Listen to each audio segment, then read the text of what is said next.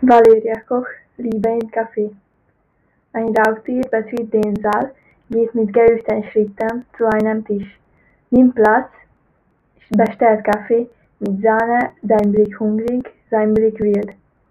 Es erscheint die kleine Dame, das Raubtier legt ihre Hand, bestellt ihr Kaffee mit Sahne, sie streichelt ihm übers Fell und lacht, wie immer wären sie verblutet.